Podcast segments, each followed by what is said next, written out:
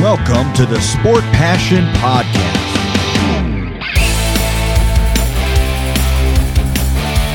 And here is your host, Lars Marendorf.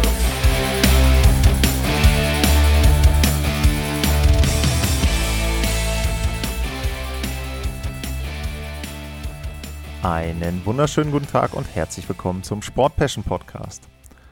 Mittlerweile bin ich schon beim vorletzten Team der Metropolitan Division angelangt und folgerichtig geht es in der Vorschau auf die Saison 2022-2023 heute um die Washington Capitals.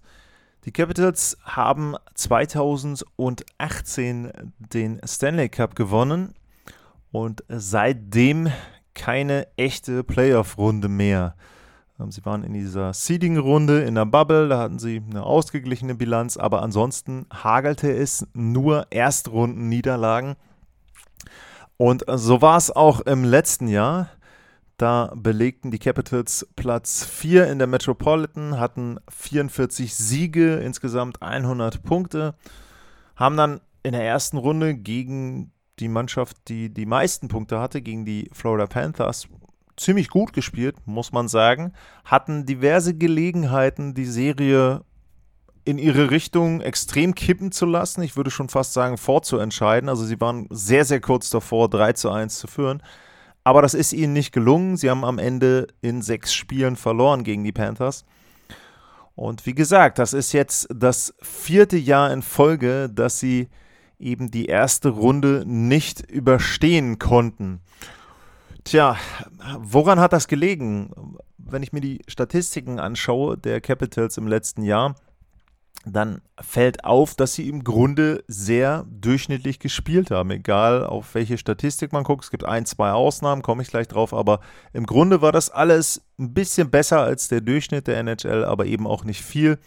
Die 100 Punkte hatte ich erwähnt auch da war es so, das gilt ja für die meisten Teams oder alle in der Eastern Conference, die die Playoffs erreicht haben, es war kaum Druck da von hinten, weil relativ früh dieser Gap, diese Lücke da war zwischen den acht Teams vorne und den anderen Mannschaften. Die Islanders haben es dann nachher auch nicht mehr hinbekommen, irgendeinen Lauf zu starten. Und dementsprechend ging es lange Zeit nur noch um Seeding. Da sah es zwischendurch sogar noch mal so aus, als ob die Capitals vielleicht noch einen hochrücken könnten, aber das haben sie dann irgendwie auch mit einem relativ schnell äh, schlechten Saisonabschluss verspielt, wo sie dann wirklich an der einen oder anderen Stelle, finde ich zumindest, die Gelegenheit verpasst haben, da nochmal an die Capitals ranzurücken. Das ist ihnen dann eben nicht gelungen. Ich gucke gerade mal, ich will mir mal den Kalender bzw. den Spielplan von der letzten Saison hier einmal aufmachen. Genau, da gab es am Ende gab es für die Washington Capitals vier Serien in Folge, fünf von sechs Spielen zum Schluss verloren.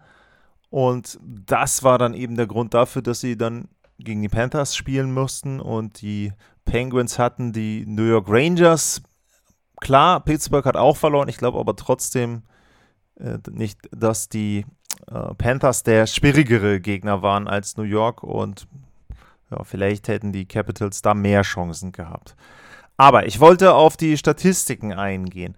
Ähm, bei den Toren haben die Capitals 270 geschossen, das ist Platz 10. Gegentore waren sie auf Platz 12. Corsi-Wert war auf Platz 12. Die Torchancen, der Anteil der Torchancen, da waren sie auf Platz 15. Äh, was die Schussquote betrifft, die war gut, da waren sie auf 7. Fangquote war schlecht, da waren sie auf 23. Erstaunlicherweise ist aber das Powerplay wiederum auf Platz 23 gewesen, also nicht gut, 18,8 Prozent. Und äh, das Unterzahlspiel war zumindest weiter oben platziert auf Platz 12 mit 80,4 Prozent. Damit sind sie knapp unter diesen 100 Prozent, die hatte ich in einer der letzten Sendungen schon mal genannt, die man so als ganz guten Richtwert für gute Special Teams nehmen kann. Wenn die Teams also 100 oder mehr haben, dann kann man das als gut bezeichnen. Die Capitals liegen eben leicht drunter. Und deshalb war das letzte Saison auch da an der Stelle eher durchschnittlich. Tja, was haben die Capitals gemacht? Also einen Punkt habe ich eben genannt, das war die Fangquote. Das war etwas, was eben nicht so gut ausgesehen hat in der letzten Saison. Und ähm, da war es dann tatsächlich so, dass sie gehandelt haben. Äh, Ilya Samsonov, dem haben sie keinen neuen Vertrag gegeben. Ähm, der ist jetzt in Toronto. Vitek Vanacek haben sie nach New Jersey getauscht. Und wenn man sich einen Torhüter holt, dann guckt man sich ja um auf dem Markt und guckt, wo kommen denn die Torhüter her? Welcher steht denn für mich vielleicht zur Auswahl? Und auf dem Papier ist es dann keine schlechte Idee zu sagen, ich hole mir den Torhüter, der im letzten Jahr die Meisterschaft gewonnen hat. Das haben die Capitals gemacht. Sie haben sich Darcy Kemper geholt. Aber Vorsicht, Vorsicht. Die Frage ist ja jetzt, sind die Avalanche wegen Darcy Kemper Stanley Cup Champion geworden oder mit Darcy Kemper? Und ich würde behaupten, dass man relativ deutlich sehen konnte, dass sie mit Darcy Camper Stanley Cup Champion geworden sind. Denn Pavel Franzus hat ja auch das ein oder andere Spiel gemacht in den Playoffs. Und wenn man dann schaut, wie die Statistiken von Philipp Grubauer ausgesehen haben im Vorjahr, also in der vorletzten Saison und dann letzte Spielzeit in Seattle, dann lässt das ein bisschen Schlüsse darauf zu, dass die Vorderleute durchaus einen großen Einfluss darauf haben, wie Torhüter in Colorado spielen. Ich sag mal so, wenn es jetzt in dieser Spielzeit mit Georgiev ähnlich ist, dann würde ich sagen, ist das bewiesen. Denn wenn bei drei Torhütern die Statistiken hinter dieser Mannschaft, hinter dieser Abwehr dann auch vor allem gut sind, dann liegt es natürlich auch am System und eben an der Art und Weise, wie die Mannschaft die Spiele dominiert und nicht unbedingt am Torhüter. Aber ich will nicht sagen, dass Darcy Kemper ein schlechter Torhüter ist. Ich glaube, er war einer der besten, der auf dem Markt zur Verfügung gestanden hat. Und dementsprechend kann man da jetzt den Capitals auch keinen großen Vorwurf machen. Sie haben ihm einen Fünfjahresvertrag gegeben. 5,25 Millionen ist der Wert. Darcy Kemper ist 32 Jahre alt. Das ist für einen Torhüter auch noch okay vom Alter her, wenn der Vertrag ausläuft, ist er 37. Auch das finde ich in Ordnung. Und sie haben mit Charlie Lindgren dazu einen Backup, der hat auch noch drei Jahre Vertrag. Das heißt, mit ungefähr 6,4 Millionen, 6,35 Millionen genau an Gehalt für die Torhüter, würde ich sagen, haben die Capitals da eine gute Summe gefunden und geben da, finde ich, passend die Kohle aus, um dann eben dort entsprechend dieses Torhüter-Duo zu haben. Also das fand ich gut. Was ist sonst noch passiert im Sommer? Ich fange nochmal an mit den Zugängen. Darcy Kemper habe ich genannt. Fünfjahresvertrag habe ich auch genannt. Charlie Lindgren eben auch kam aus St. Louis. Dylan Strom haben sie geholt. Der hat noch ein Jahr oder hat jetzt ein Jahr Vertrag aus Chicago. Der Center. Connor Brown haben sie in einem Tauschgeschäft aus Ottawa geholt und Erik Gustafsson haben sie als Verteidiger noch aus Chicago geholt. Gegangen sind eben die beiden Torhüter, Ilya Samsonov und Vitek Vanacek. Ich hatte es schon erwähnt, die Capitals haben seit 2018 keine Playoff-Runde mehr gewonnen und nicht nur das, auch der Trend insgesamt, wenn man sich die Leistungen anschaut, die Entwicklung des Teams, dann geht das schon nach unten. Im Meisterschaftsjahr waren sie Erster in der Metropolitan und hatten 105 Punkte das Jahr darauf waren sie auch noch Erster, hatten aber schon einen Punkt weniger. Gut, das ist nicht so groß unterschiedlich. Äh, 2019, 2020 waren sie auch wieder Erster in der Metropolitan. Das war die abgebrochene Saison. Da würde ich sagen, waren sie aber auch schon auf Kurs, ein bisschen weniger Punkte zu haben. 2020, 2021 waren sie in der East Division nur noch Zweiter und in der letzten Saison dann eben in der Metropolitan Vierter. Das heißt also, die Leistungskurve der Capitals geht insgesamt nach unten. Es ist nicht nur so, dass sie in den Playoffs verlieren, sondern auch in der regulären Saison haben sie jetzt auch immer mehr Probleme, dann die Playoffs zu erreichen. Und ich habe es ja schon in anderen Sendungen angedeutet, die Capitals sind so ein bisschen ein Kandidat, auch mit anderen Teams zusammen für mich, dass sie vielleicht nächstes Jahr mehr kämpfen müssen, um in die Playoffs zu kommen. Ein Problem, das Washington haben könnte zu Beginn der Saison, ist, dass ein paar Spieler verletzt fehlen. Im letzten Jahr haben sie, ich sage jetzt mal, im Oktober, November eine gute Basis dafür gelegt, um dann eben nachher die Playoffs zu erreichen. Und in diesem Jahr könnte das etwas schwieriger werden. Äh, es ist so, dass äh, Niklas Backstrom wieder mal fehlen wird. Ähm, der hat nochmal eine Hüftoperation und es ist nicht ganz klar, wann er wiederkommt, beziehungsweise es ist sogar nicht klar, ob er überhaupt wiederkommt. Und dementsprechend ist es so, dass die Capitals da eben auf ihren etatmäßigen Nummer 1 Center dort verzichten müssen. Tom Wilson, der fehlt ihnen auch, der hatte sich im ersten Spiel der Playoff-Serie gegen die Panthers verletzt, der wurde auch am Knie operiert. Und da geht man ebenfalls davon aus, dass zu Beginn der Saison Tom Wilson noch nicht zur Verfügung steht. Das heißt, da fehlen zwei wichtige Spieler aus den ersten sechs, sage ich jetzt mal, wie auch immer das dann die Capitals kombinieren wollen. Und dementsprechend muss man jetzt gucken, wer kann da reinrücken. Ähm, ein Kandidat könnte Connor Brown sein. Der hat letztes Jahr für die Senators in 46 Spielen 39 Punkte ge gemacht. Der hatte 10 Tore, 29 Vorlagen. Und da kann es durchaus sein, dass der eben jemand ist, der jetzt dann in die Top 6 mit reinrückt. Wenn ich im Moment mal schaue, wie hier die Reihen kombiniert werden, dann ist die erste Reihe Oshie, Kuznetsov und Alex Ovechkin. Zweite Reihe ist Anthony Mantha, Dylan Strome und Connor Brown. Und das sind keine schlechten ersten Reihen, aber es ist eben auch nicht etwas, wo man dann auf dem Papier schon sagt, da haben jetzt die Gegner viel, viel Respekt vor. Was ein Vorteil für die Capitals ist, dass Anthony, ähm, ist, dass Anthony Mantha wieder mit dabei ist und zwar zu Beginn der Saison. Der hat in der letzten Spielzeit nur 37 Spiele gemacht, da 9 Tore und 23 Punkte. Wenn der gesund ist, wenn der gut reinkommt, dann ist er jemand, der dann für Gefahr sorgen kann und eben auch dafür sorgen kann, dass die zweite Reihe vielleicht auch ein bisschen mehr die allererste Reihe entlasten kann, denn alles an Alex Ovechkin hängen zu lassen, so wie das teilweise im letzten Jahr den Eindruck machte, das wird den Capitals dann entsprechend Probleme bereiten können. Ähm, Stichwort Ovechkin, der wird 37 am 17. September. Das heißt also, er ist dann schon ja auf dem starken Weg in Richtung 40 unterwegs. Trotzdem hatte er letztes Jahr eine sehr, sehr gute Saison. Er hat wieder 50 Tore äh, erreicht. Er hat damit den Rekord eingestellt von Mike Bossy und Wayne Gretzky. Die hatten auch neun Spielzeiten mit 50 oder mehr Treffern. Und Ovechkin war auch bei den Schüssen auf Platz 2 hinter Matthews.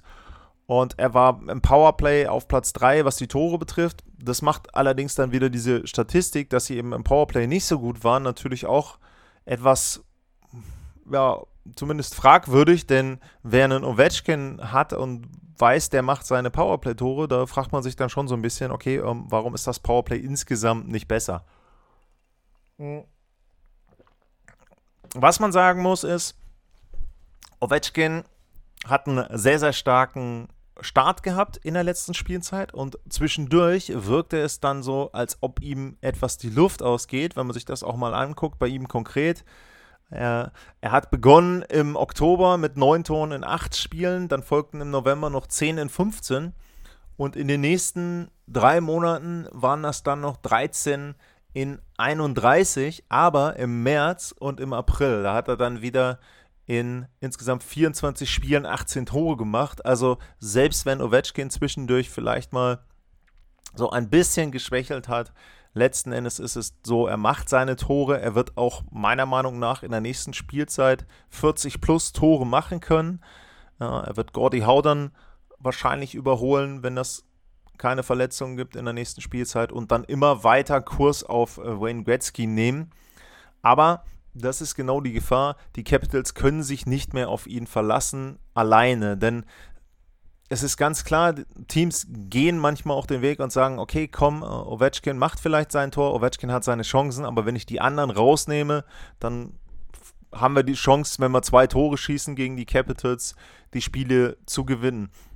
Ähm, was ich in dem Zusammenhang gut finde, ist, dass sie mit Dylan Strom für die zweite Reihe jemanden haben, der sehr, sehr motiviert sein wird, eine gute Spielzeit zu haben. Der hat jetzt ja einen Einjahresvertrag bekommen, kommt aus Chicago, hat da 22 Tore gemacht. Auch das eben etwas, wenn er mit Mantha zusammen in der Reihe früh eine gute Chemie entwickelt, dann wäre das eben etwas, wo man sagen kann, okay, da können die Capitals in der Lage sein, auch mal ein schlechtes Spiel von Ovechkin und ein paar Tage ohne, ein paar Spiele ohne Tor von ihm zu überstehen. Auch die Phase ohne Backstrom, äh, das kann dann etwas sein, was sie überbrücken können und wo sie dann eben nicht unbedingt darauf angewiesen sind, dass Backstrom zurückkommt. Was gibt's sonst noch zu sagen? Ich gucke mal ein bisschen auf meine Notizen. Evgeny Kuznetsov hatte letzte Spielzeit eine sehr, sehr gute Saison. Der musste auch wieder dran anknüpfen, damit die Playoffs möglich sind. Er ist ja auch jemand, der zwischendrin immer mal wieder die Tendenz hatte und so wirkt er, als ob er irgendwie nicht so motiviert ist, als ob die Capitals ihn auch loswerden wollten. Macht es zumindest den Eindruck, aber ja, anscheinend in der letzten Saison war er sehr, sehr fokussiert und äh, hat auch dafür gesorgt, dass die Capitals äh, in der Abwesenheit von Backstrom in den ersten 28 Spielen einen guten Rekord hatten und da dann eben auch Punkte für das Erreichen der Playoffs gesammelt haben. Was gibt es sonst noch zu sagen? Peter Laviolette ist der Coach, allerdings hat sich mit Laviolette nicht so viel daran geändert an den Leistungen. Und äh, wenn ich nochmal den ganz großen Bogen äh, dort äh, aufspannen möchte, dann ist es natürlich so, man muss sich auch die Vorjahre vor der Saison mit dem Stanley Cup angucken. Und auch da war es so, da hatte dann Washington zwar dreimal die zweite Runde erreicht, da war dann aber auch jeweils Schluss. Und vielleicht war eben diese Stanley Cup-Saison die Ausnahme und diese eine Spielzeit, wo alles gut gepasst hat, wo die Capitals eben das Glück hatten und dort entsprechend dann einen tiefen Lauf hatten.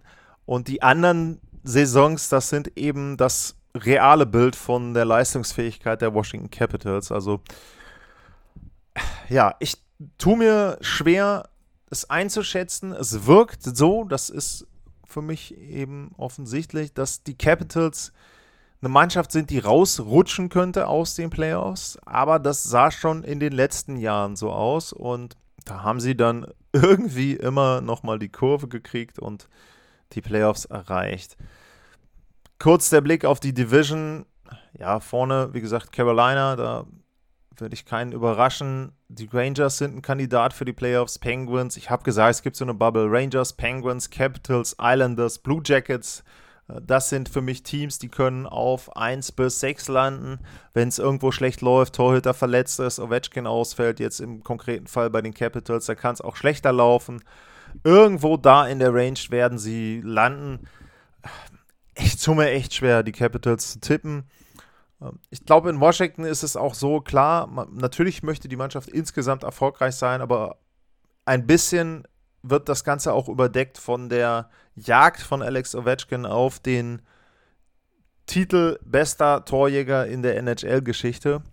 Und ich glaube, da ist es dann auch relativ egal, dass sie dann irgendwie mittelmäßig spielen und es wäre auch nicht so wichtig, wenn sie die Playoffs mal nicht erreichen. Da kann man sicherlich auch eine kritischere Meinung zu haben und sagen, da wird Spielzeit oder werden Jahre verschwendet, wo man dann vielleicht eher die guten Spieler tauschen sollte, Veteranen tauschen sollte und richtig neu aufbauen sollte. Aber auf der anderen Seite ist es auch immer ein gutes Zeichen, auch für zukünftige Spieler, dass eben ein Spieler wie Alex Ovechkin da eine große Wertschätzung erfährt und dementsprechend versuchen die Capitals da so lange wie möglich, solange er spielt und diesen Rekord eben noch nicht hat, konkurrenzfähig zu sein. Das geht auf Kosten der Zukunft, gar keine Frage, aber wenn es denn wieder dafür reicht, vielleicht den vierten Platz zu erreichen oder auf Platz drei noch zu landen, irgendwie in die Playoffs zu rutschen, ich glaube, dann akzeptiert man das einfach so in der Hauptstadt der USA. Wenn ihr Fragen, Anmerkungen, Kommentare habt zu den Washington Capitals, dann könnt ihr mir unter lars-mar eine Twitter-Nachricht zukommen lassen oder einen Kommentar zur Sendung. Info at sportpassion.de wäre die E-Mail-Adresse, wo ihr mich erreichen könnt. Und tja, wenn ihr mir noch einen Kaffee gönnen wollt, dann könnt ihr das bei buymeacoffee.com slash sportpassion machen. Und ansonsten bedanke ich mich heute fürs Zuhören. Wie immer, bleibt gesund und tschüss.